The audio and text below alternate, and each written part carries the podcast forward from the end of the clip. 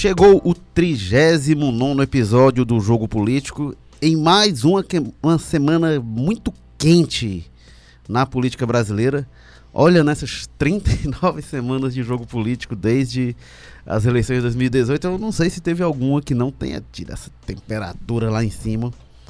Mas, e sempre com novidades, né? A novidade da semana, os vazamentos da, da, das conversas entre o ministro Sérgio Moro e procuradores, Delton Dallagnol e outros procuradores da Operação Lava Jato, que mostram as relações, é, é, é a forma como o juiz e os acusadores na Lava Jato se relacionavam, é, as formas assunto nosso Assunto nosso é de toda a mesa de bar no Brasil, né, nesses ah, dias. Pois é, pois é, os diálogos revelados pela Intercept que abre um monte de discussões, né, alguns já foram temas do, de podcast aqui no, no Povo, o recorte que trabalhou, é, tratou é, é, dos diálogos, do que está envolvido. E hoje é nosso, o nosso mote central, a gente vai passear por tudo isso, por todo esse caso, mas nosso foco central hoje sobre vazamento de diálogos, vazamentos de conversas privadas. Qual o impacto que eles têm? Qual a validade que eles têm? Quais os usos que eles têm? Porque é, é um vazamento grave, um vazamento de muita repercussão mas não é o primeiro. Né? O que a gente tem visto, principalmente nos últimos cinco anos no Brasil, são muitos vazamentos de informação, muitos vazamentos de diálogos, muitos usos desses vazamentos, muitas repercussões políticas. Olha, se, se não fossem os vazamentos de informação no Brasil nesta década, a política estaria provavelmente muito diferente. Né? Mas então qual, qual o limite disso? Qual é a validade disso? Até que ponto contamina as provas ou não contamina? Até que ponto está extrapolando os limites? Enfim, vamos discutir é, a forma como esses diálogos estão vazando. E aí, para tratar desse assunto, a gente recebe aqui, vocês já ouviram a voz dele, o Carlos Maza, repórter do Povo, o colunista, o coordenador do Povo Dados. Bem-vindo, Carlos Maza, mais uma vez. Opa, obrigado, Érico. Sempre um prazer estar aqui, ainda mais com presenças ilustres como a de você e do Walter. E Walter George, como o Carlos Maza anunciou, o editor de política, colunista de política do povo. Walter George não tem de tédio ninguém morre, né? De, todo jornalista de política de tédio não morre. Como você vê, que você passou aí seus três meses de férias, volta e conta tudo, tudo como dança. O Maza hoje está atropelador, né? Atropelou, entrou falando assim, né? já, já é, anunciou é, antes. Assim mesmo. O assunto é bom, é bom que dá dinâmico, né? Fica uma coisa Walter Jorge, tudo como Dante só na movimentação, só, só na animação, né? Porque já novos. aconteceu. São novos acontecimentos, mas de uma velha crise. É aquela Muita coisa, é difícil coisa... manter um assunto por mais de três dias no Brasil, né? Vem o Neymar, aí é, outro o Neymar, dia ninguém tem... nem lembra o que aconteceu com o Neymar nessa altura. que foi na, na, Renascença, né? Que teve aquele caso do Neymar. E sabe-se quanto tempo vai durar essa história aí do, do Intercept, né? Pois é, o que, que vai, pode vir de novidade. É, Carlos Maza, você que estudioso do direito, tá, tem se debruçado sobre esse caso desde ontem. É, qual o limite do vazamento de informação? Luz do direito, como diria. É. Pois é. Do jeito que vocês direito... falam, parece que eu sou candidato ao STF, né? Só para esclarecer para os ouvintes que eu curso direito na UFC. Estou é, ali mais ou menos no sexto, sétimo semestre, né? Uma coisa meio confusa porque eu estou acelerando a graduação. E, pois é, Érico, é, essa questão do vazamento da, das informações novas aí que apareceram dessas conversas entre o Moro, o Dallagnol, elas são muito graves, né? E principalmente elas, elas têm duas esferas, né? Você tem primeiro uma questão processual aí, que, né? A gente tem na regra jurídica brasileira aí pelo menos quatro pontos da lei do Código Processo Penal que falam muito claramente dessa questão de suspeição do juiz e do, né, da imparcialidade que ele tem que ter para tramitar o processo. E você tem uma questão do Código Penal, que seriam aí pelo menos umas três ou quatro é, condutas tipificadas como crime na lei brasileira que teriam sido cometidas aí, não estou acusando ninguém, né? O que a gente vê nas imagens e vai saber como é que a, a, a, justiça vai julgar isso, contra o Deltan e o Moro, principalmente. As conversas ali entre o Ministério Público, entre eles próprios, ah, não tem tanta gravidade, porque o, o Ministério Público é uma parte interessada, ele pode ter o lado dele, pode se manifestar da, da forma como ele quiser, é, é, estranho, eticamente falando, que eles se manifestem politicamente, mas não chega a ser um crime. Mas já a conversa entre o Moro e os procuradores, aí já é outra questão, né? Porque a gente sabe que o juiz tem que ser equidistante. Imagina se ele estivesse torcendo e combinando estratégia de defesa com o Lula, qual seria a repercussão? Enfim, a gente tem essas duas esferas que eu falei: processual e penal. Na parte penal, que seriam aí os crimes de prevaricação, né, de violação de sigilo funcional e de exercício arbitrário do poder, que seriam aí as coisas que apareceriam naquelas conversas, é, é muito difícil falar que isso criminalizaria ou, ou, ou é, sustentaria ações contra eles, porque a gente sabe que hoje na lei brasileira tem essa teoria aí predominante do futo podre, né? Que se uma obra foi obtida de uma maneira ilegal, ela não pode ser usada para condenar uma pessoa acusada. Houve alguns casos em que se criou exceções a isso, mas via de regra é isso que vigora hoje na lei do Brasil. Por outro lado, a gente tem a questão processual, que é o pressuposto é, processual da imparcialidade do juiz. Aí é outra história, que não pode ser usado para acusar o, o Moro de crime, mas pode ser alegado pela defesa do Lula e dos outros acusados aí na Lava Jato de forma geral, ampla, né, os empreiteiros, ou até o Eduardo Cunha, para anular o processo. E aí vale sim, né? Pela lei brasileira hoje é o que manda, né? Você tem, ó, o artigo 395 do Código de Processo Penal que diz que, que é um pressuposto, é, que, que na ausência de pressupostos processuais o processo é nulo, né? E entre esses processos, é, é muita coisa pressuposto processual, né? Entre esses pressupostos é a imparcialidade do juiz. Você tem o artigo 254 do Código de Processo Penal que diz que o juiz que aconselha uma das partes, ele tem que se declarar suspeito no processo, né? E aí a gente tem naquelas conversas o Moro e o Dallagnol, que era o coordenador da Força Tarefa, combinando, né, oitivas de testemunhas. O Moro até puxa a orelha ali do Dallagnol com relação à atuação de uma das procuradoras no processo. Tem, eles combinam né, a questão do, do, do, da revelação lá do conversa entre o Lula e a Dilma do decorrer do processo da Lava Jato do Lula. Então são coisas bastante complicadas. Ainda tem também a, a nulidade de todos os atos é, cometidos por juiz de suspeição, que é o artigo 50, 564 do CPP, e você também tem uma das bases pilares do direito brasileiro, que é o livre convencimento motivado do juiz, né? Que se o juiz ele é parcial, como é que ele pode ter um livre convencimento? Então já estaria viciado esse livre convencimento. Quatro pontos no Código de Processo Penal que com certeza já estão lá nas ações que as defesas da Lava Jato fizeram aí mais de 200 petições, né? De ontem para hoje só.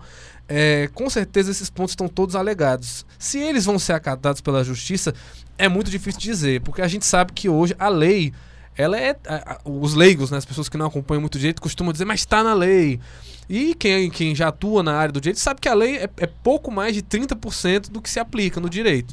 Que o direito é construído de lei, né, do, do, direito positivado, mas ele leva em consideração também jurisprudência, que são as leituras que são feitas aí ao decorrer do tempo pelos tribunais né, locais ou até superiores, e também por doutrina, que é o conhecimento doutrinário que vai sendo construído ao longo dos anos. O exemplo mais claro disso é a questão da prisão em segunda instância. Né? A lei, a Constituição é muito clara e rígida em dizer que só pode ser condenado é, depois de todo transitado em julgado o processo. É considerado culpado. Né? Exatamente, mas o que, que o Brasil faz? Há muito tempo, não foi agora na Lava Jato, já se tem algumas exceções porque foram constituições doutrinárias e jurisprudenciais.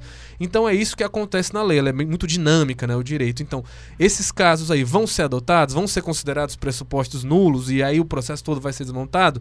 Eu acho muito difícil que isso aconteça. Eu realmente acho que o STF vai fazer vista grossa, mas nunca se sabe, né? Vamos ver os próximos andamentos. Mas em suma é isso, né?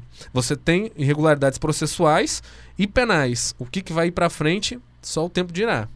Agora, do ponto de vista do, do, vazamento, que você tratou disso, o fato, a forma como essas gravações foram obtidas, enfim, o que que isso pode significar? Você falou disso, né? Que, que não pode não servir para condenar, mas pode servir para absolver. Isso minimiza de alguma forma a gravidade do que está ali, do ponto de vista processual e do ponto de vista político, enfim. Do processual, da parte da defesa, não. Porque a matéria ali é uma matéria de condição da ação e pressuposto processual, entendeu? São coisas que podem ser alegadas em vários momentos de qualquer ação e elas não estão necessariamente vinculadas a esse caráter objetivo, né? De como a prova foi, mas são subjetivos. Então o juiz que for analisar isso vai dizer, olha, subjetivamente aqui está claro que há uma, uma incorretude do Moro em estar tá combinando coisas com eles. Na parte de ah, ah, o Moro cometeu um crime de prevaricação, né? Prevaricação no caso aqui, vamos esquecer aquela acepção leiga que a gente tem. As pessoas acham que o crime de, contra, é, de prevaricação é deixar de comunicar um crime. Isso não é, isso é outra coisa, né? O crime de prevaricação é quando você deixa de fazer ou faz motivado um ato de ofício de maneira irregular para base de um seu interesse pessoal. E isso nas conversas que aparecem entre o Moro e o Deltan tá claro, acontece em vários momentos. Então, seria um crime de prevaricação. Agora, para acusar uma pessoa, aí nesse ponto a lei é muito clara que é, prova obtida de meio ilegal não pode ser usada. A gente lembra, a Operação Satyagraha, né? Teve vários casos aqui no Brasil que teve questões muito graves contra as pessoas que eram acusadas de alguma coisa. Escutas. Que, exatamente, escutas ilegais. No caso da Satyagraha, o banqueiro Daniel Dantas foi acusado com base em, em escutas ilegais e depois foi absolvido. Todo mundo foi absolvido. Por quê? Porque as provas eram ilegais. Nesse caso, a lei é um pouco mais rigorosa, né? Que que a prova obtida ilegalmente é aquela questão da teoria do fruto podre, né? Se um fruto de uma árvore está podre, todo o resto da árvore está também. É, e, e, se o fruto, é, no caso as provas, são ilegais, todo o processo é ilegal. Agora veja que coincidência, que curiosidade, Érico. É, os, os, projetos de 10 medidas contra a corrupção, que o Deltan Dallagnol era o principal embaixador, né, viajou o Brasil inteiro defendendo aquelas 10 medidas, uma das medidas, a sétima, falava especificamente que a prova obtida ilegalmente, mas que for obtida de boa fé por um autor de uma denúncia no exercício da profissão, ela seria considerada legal, não seria irregular e não seria descartada por um processo de denúncia. Ou seja, o Deltan defendeu uma medida que faria ele responder pelo crime de prevaricação, entendeu? Então, é, veja como o, o, é, o fluxo se, se, das se coisas. Se vier a ser aprovado, né? Não, não é uma coisa que não vai retroagir é, para prejudicá-lo, né? Mas se tivesse. Exatamente. A, a, minhas, as, se tivesse sido aprovada pelo Congresso, certamente seria iria prejudicar ele e beneficiar é, a, denúncia. A ironia da coisa. Pois é, ele que defendia muito esse projeto, viajou, aí veio aqui para Fortaleza e tudo mais é, enfim, né, seria utilizado contra ele mesmo. Como é que são as coisas? Foi inclusive o que a gente mais viu nesse processo, né? O Walter aí pode até falar sobre isso, que era como a gente viu essa mudança de discursos, né, no pessoal da Lava Jato com relação a vazamento de gravações e, e depois quando veio para eles, né, todo mundo saiu ali dizendo que era ilegal, se defendendo. É, é Walter, sobre isso, o, o próprio Dallagnol já falou em outros momentos que é, é, é, que para ele entre o, a questão privada, o interesse público, o mais importante é o interesse público, então e aí se referindo a, a possível é, é, violação da privacidade e falando que o interesse público era maior. O Sérgio Moro já falou que, olha, o mais importante do que no problema não é vazar, a questão é o conteúdo, a gravidade do que está ali, não é a captação. A questão é a gravidade do que está ali. Essa declaração recente do Sérgio Moro, acho que já como ministro, é, ele deu declaração nesse sentido. Mas eles ficaram bem indignados, né, agora com essa, com essa, é, é, é com esse vazamento até que, assim, é uma coisa generalizada, é uma coisa que, que é, é, atingiu agora quem antes fez uso desse instrumento, e aí a leitura é diferente sobre esses usos? Ah, sem dúvida. E assim, o que a gente tá. Vou entrar um pouco no debate com a minha ignorância depois dessa aula do Dr. Carlos Maza. é, olha, eu fui, fui assessorado aqui, conversei com alguns professores antes. É, o pessoal, é, por exemplo, essa parte do, dos artigos aí que você diz, o pessoal acha que você está dizendo de cabeça, mas está tudo anotado aí que eu estou vendo nesse seu caderninho, né? Não, não, nesse, esses são só uns desenhos, eu rabisquei você e o Érico aqui.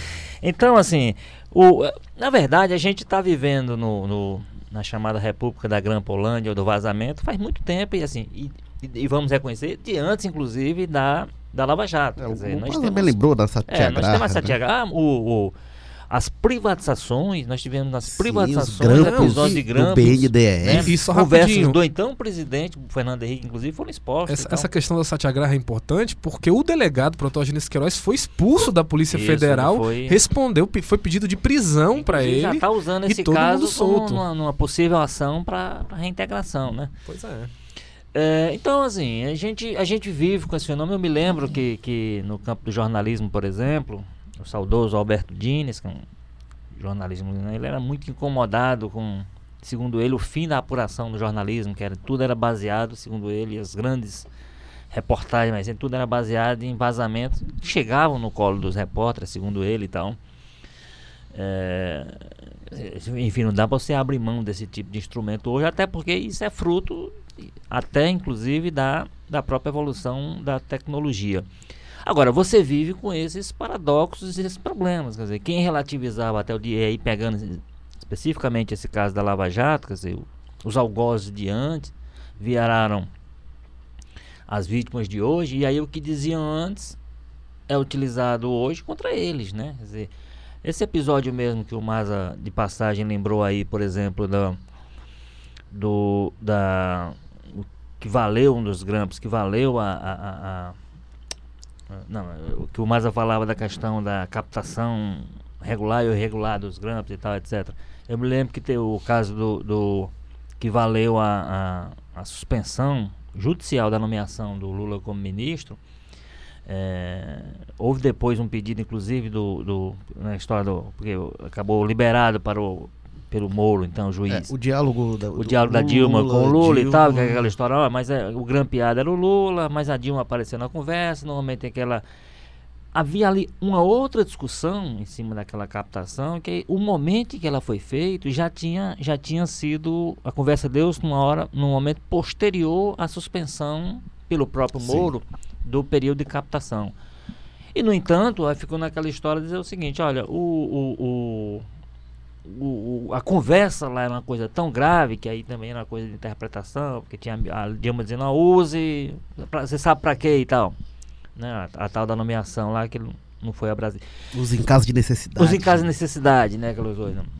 É, então ali, ao ponto de ele chegar a pedir desculpas e tal, mas mesmo assim prevaleceu é, a decisão judicial.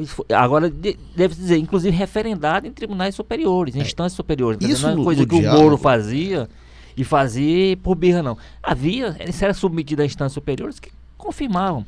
É, e nos diálogos agora que o Intercept hum. revelou, eles comentam esse caso, né? Inclusive fala que, esse é o Dallagnol que, que fala que, que aquilo fez, era uma mantém, defesa é, e tal. É. E o Moro disse que a reação estava ruim, mas. Ele chega a consultar o Ministério Público é, disse, não, mantém. Na hora de abrir, ele até pergunta, né? Qual era é. a posição, se ele pode abrir ou não. Então, então assim, eu, o grande problema que você tem é esse, assim.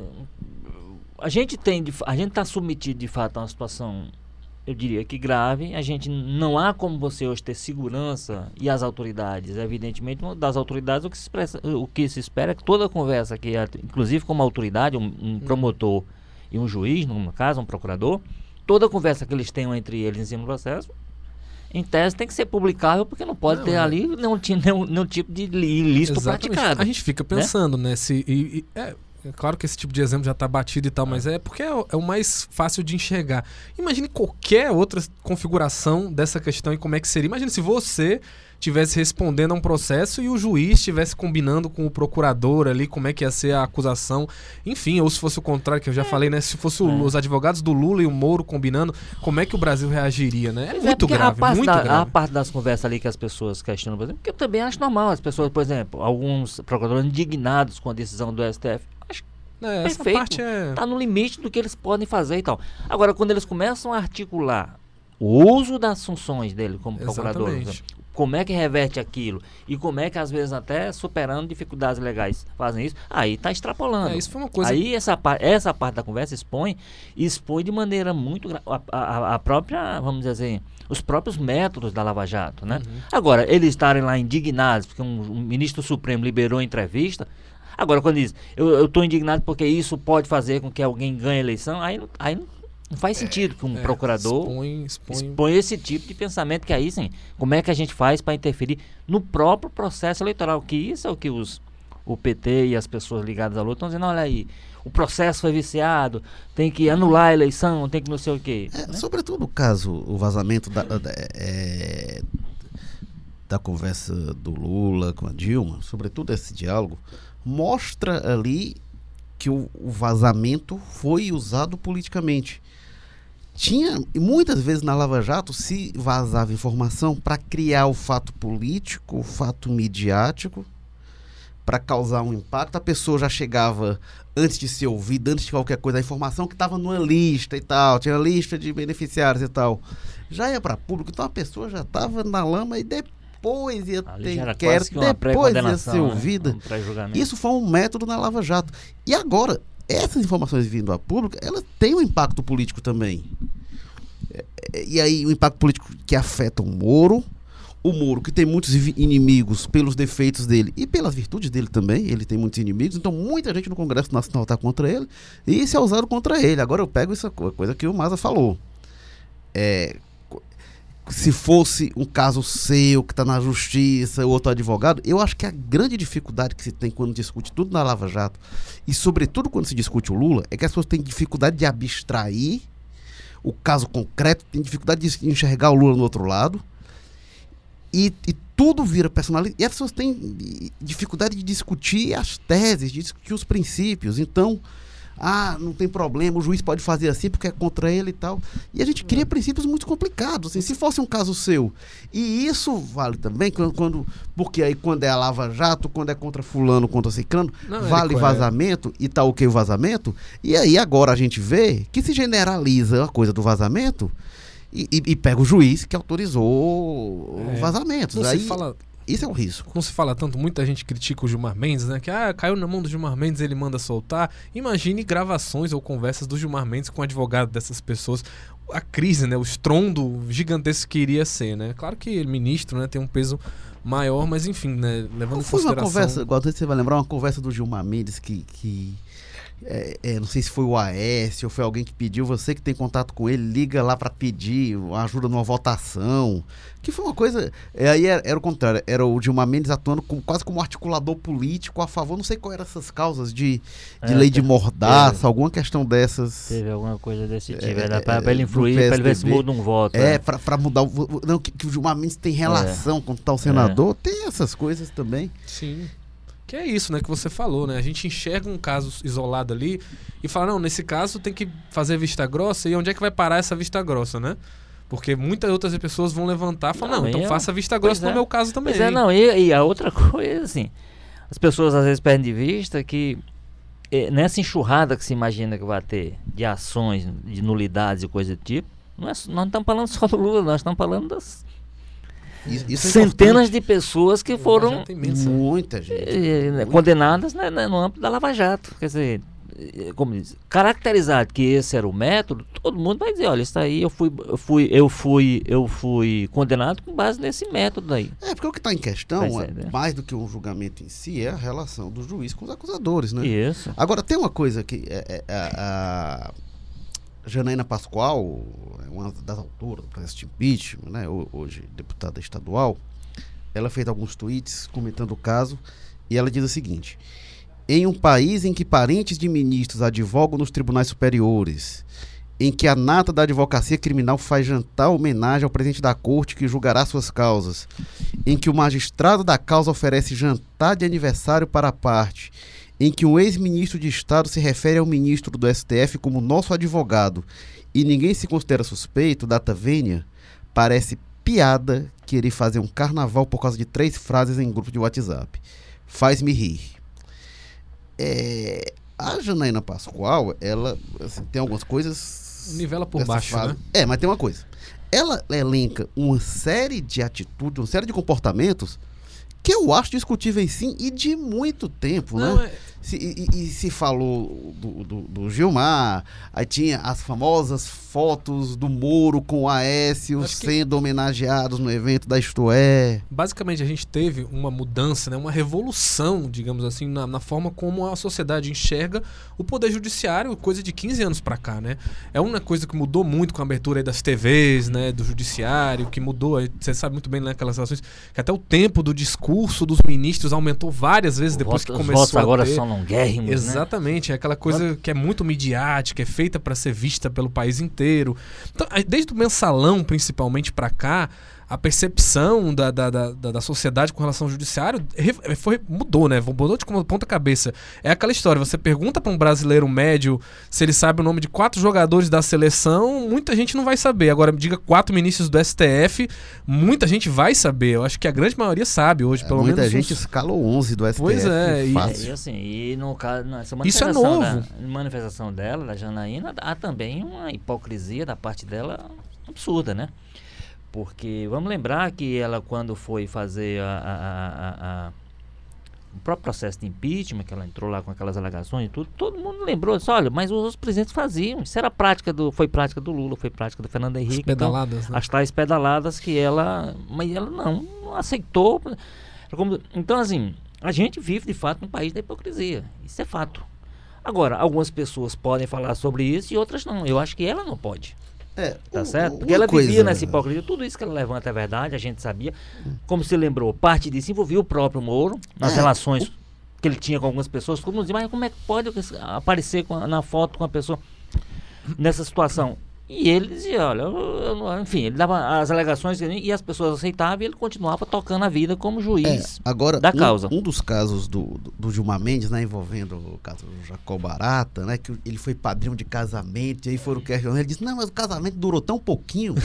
então, no Brasil, nos últimos É uma anos, festa É riquíssima, né? né? Uma festa. de fato, de fato, se desmoralizou o Instituto Tinha da sangue cearense Suspeição. nessa parada aí, né? é justamente Tinha. aquela tese que eu tava falando, né? Que, tipo, você teve uma virada de ponta cabeça no mundo judiciário de coisa de 15 anos pra cá, que lentamente, né, isso vai sendo absorvido e vai virando, né?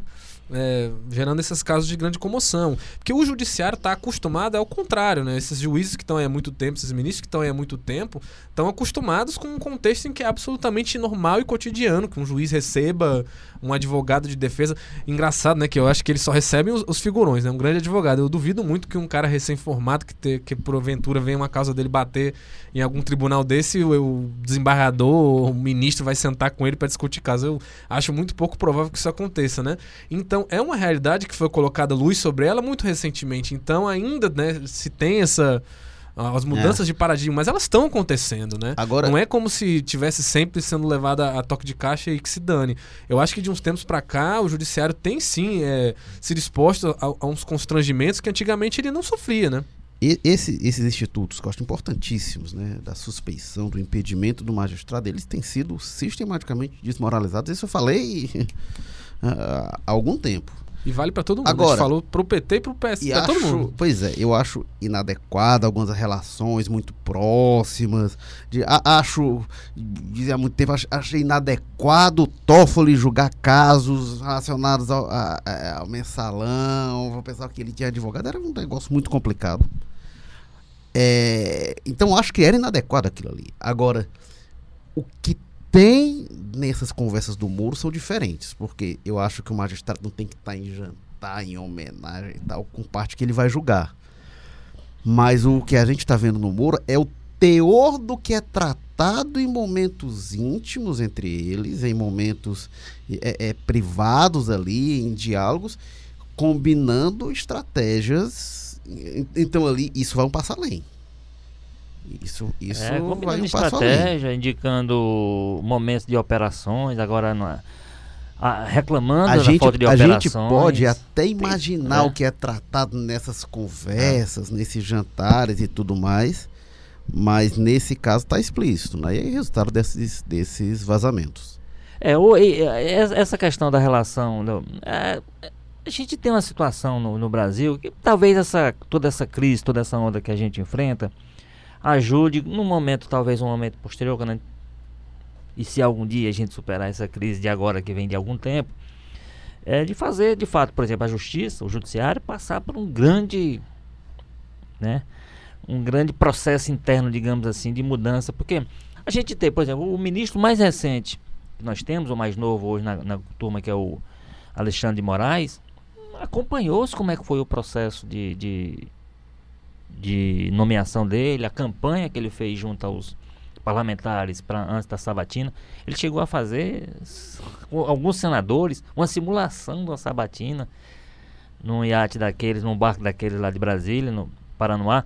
Então assim, isso é um processo que como um todo ele precisa é injustificável que os senadores, que essa sabatina que é feita no Senado não se, não, não, não, não passe por uma revisão para ela passar a valer alguma coisa. Mano as pessoas serem de fato submetidas a um, a, uma, a, uma, a um questionamento, que inclusive do ponto de vista dessa relação dela, o caso do Toffoli, você lembra aí? Quer dizer, ele é indicado pelo Lula, chega lá no STF no meio do processo mensalão, ele tinha atuado como, claramente como, como advogado do, do PT e, e, não sei se do Lula, mas do PT sim, porque ele era advogado do PT ao longo do processo, aí vira pro outro lado e chega e diz, não, eu vou julgar porque eu me sinto apto. É, é lógico que ele não tinha E condição nesse de fazer caso aí aquilo. tem previsão legal É muito evidente. específica, né? De impedimento do juiz que tiver participado é, como mas parte. Era, mas era tão flagrante que ele não tinha condição que aquilo ali o próprio tribunal tinha dito, não, olha, você está fora dessa, desse, desse julgamento. Mas Como o próprio Alexandre Moraes também já chegou lá, já ju- julgou algumas coisas relacionadas a pessoas do governo que ele É. compunha, que ele integrava. E se dizia e vinha público Então pra pro- imprensa dizer que não se Porque, porque considerava. isso aí né? até a gente tem que considerar umas coisas, tanto no, no aspecto de favorecer, como no aspecto de prejudicar também que está se julgando. Sim. No processo de afirmação, você diz, ó, eu tô, sou tão independente que eu vou julgar contra ele. Sim. E às vezes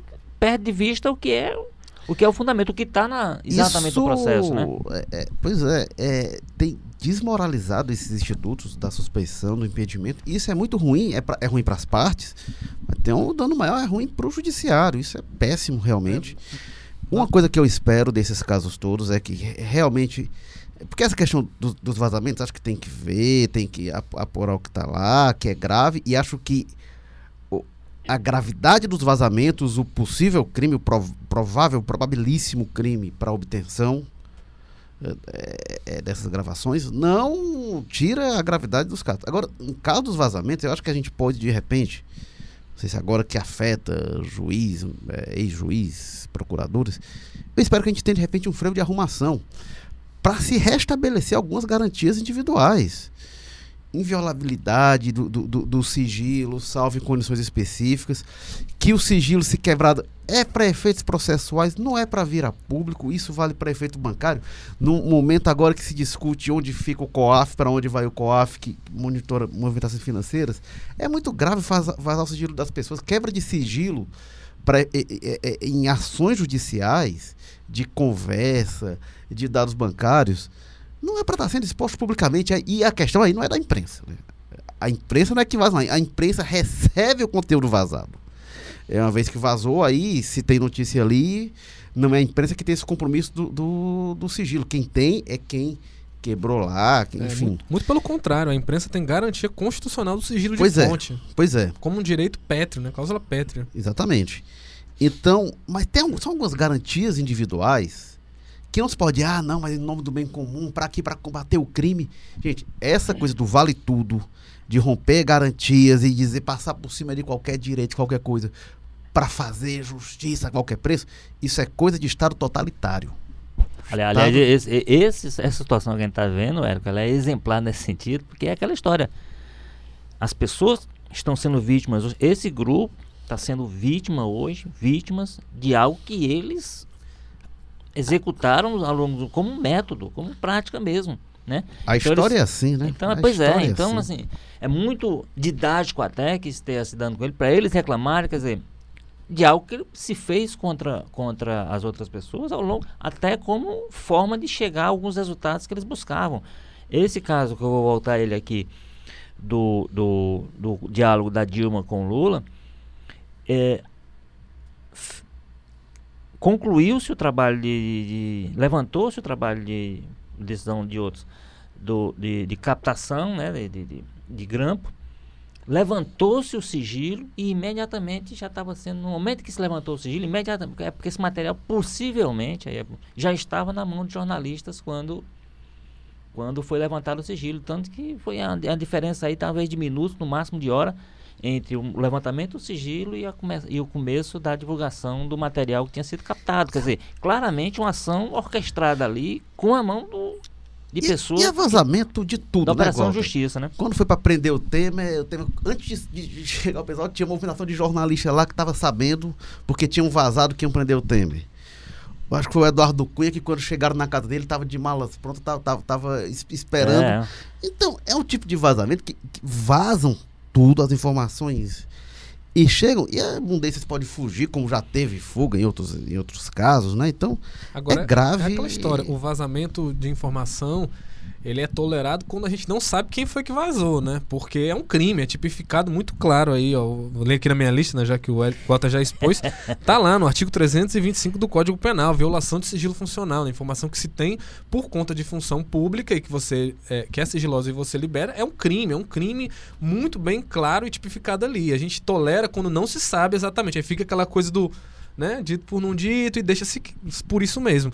Mas quando você tem claramente a, a comprovação fática de que houve um, um, um, vazamento desse, é um crime. E aí como é que vai fazer? Mais do que isso, né? Mas é um vazamento que em muitos aspectos você é, tende, é, tende a achar ou até te, é levado a quase que a, a convicção de que esse vazamento parte de quem, como o Érico lembrou aí, de quem tinha como uma das funções preservar, né? É a pessoa a quem compete manter esse sigilo Exatamente. garantido, delas parte. Porque às vezes você pode. Foi alguém que, sei lá, um, alguém que era um.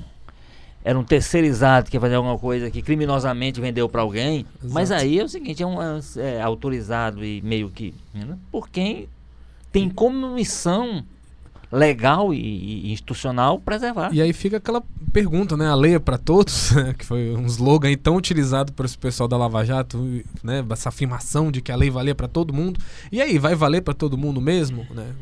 É, eu tenho a esperança de que isso talvez seja no mínimo um freio de arrumação pra gente restituir o. Aí, Érico, já que hoje eu tô abusado, aí já furei você na, no, no, no, anúncio e tal, eu vendo que a gente tem pouco tempo aqui, para um detalhe que eu acho importante que a gente discuta aqui rapidamente no final. Como é que você avalia, Érico, essa, o impacto disso na, na, no nome, na, na visibilidade, no, na narrativa que se tinha da Lava Jato, né?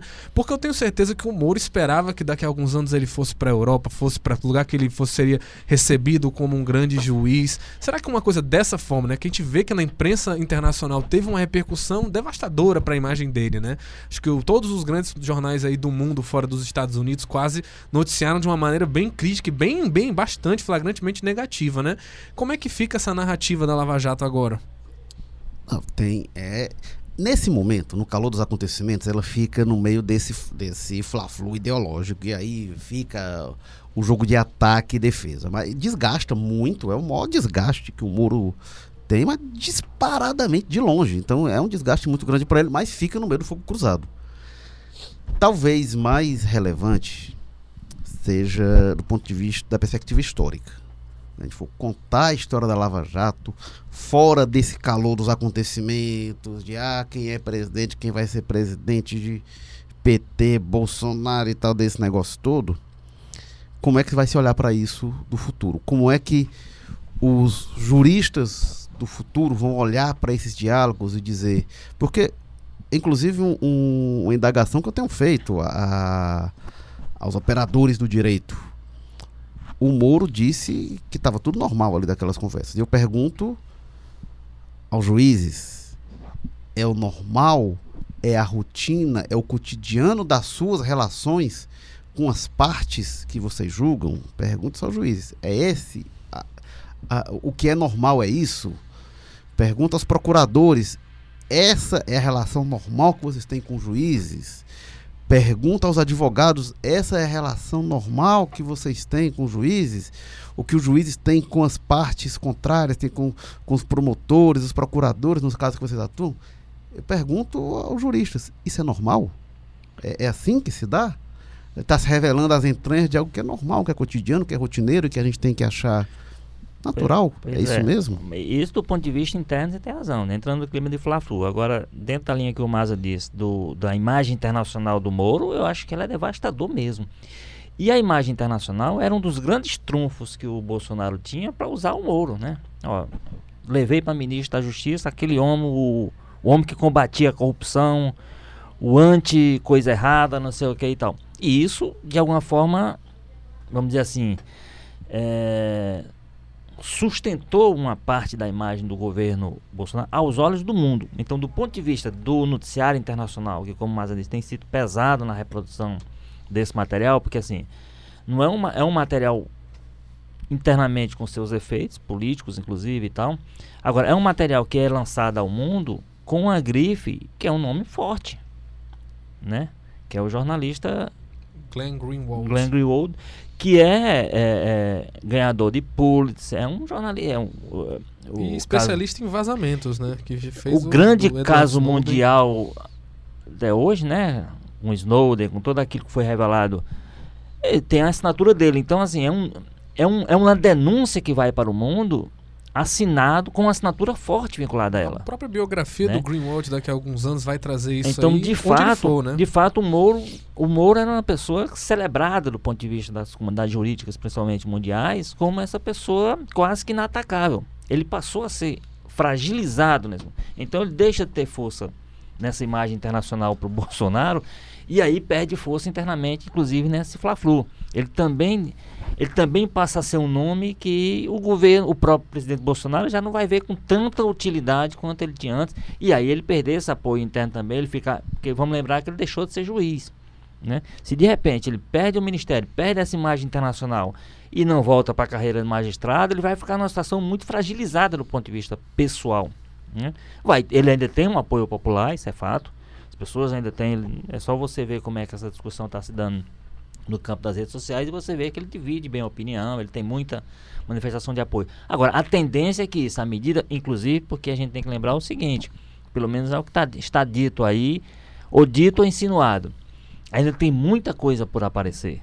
Ainda tem muito material. Chegou alguém do, do site da Intercept falou, chegou a falar que tem 1% só do material o aquilo ali. editor, o Leandro Limão, né? É, Então, assim, tem muita coisa por acontecer. Então, essa, esse, esse impacto inicial negativo pode ser agravado por mais coisas que apareçam e que tem a, a dimensão do que é. E se imagina que o Moro esteja no centro de todas essas conversas, né? Então, assim, eu acho isso. Eu acho que esse é um problemão para ele, esse estrago internacional que todo esse episódio já fez e tende a fazer mais a imagem dele perante o mundo. Este foi o jogo político 39, discutindo os vazamentos de diálogos, o teor dos diálogos entre Moro e os procuradores da Lava Jato, quem está com a razão, o que, que há de errado nisso, o que, que pode ter de desdobramento a partir disso. É, a gente contou aqui com a presença do Walter George. Valeu, Walter, mais uma vez. Até a próxima. Possivelmente com um escândalo novo. Não deu uma semana, eu acho que. Pois é.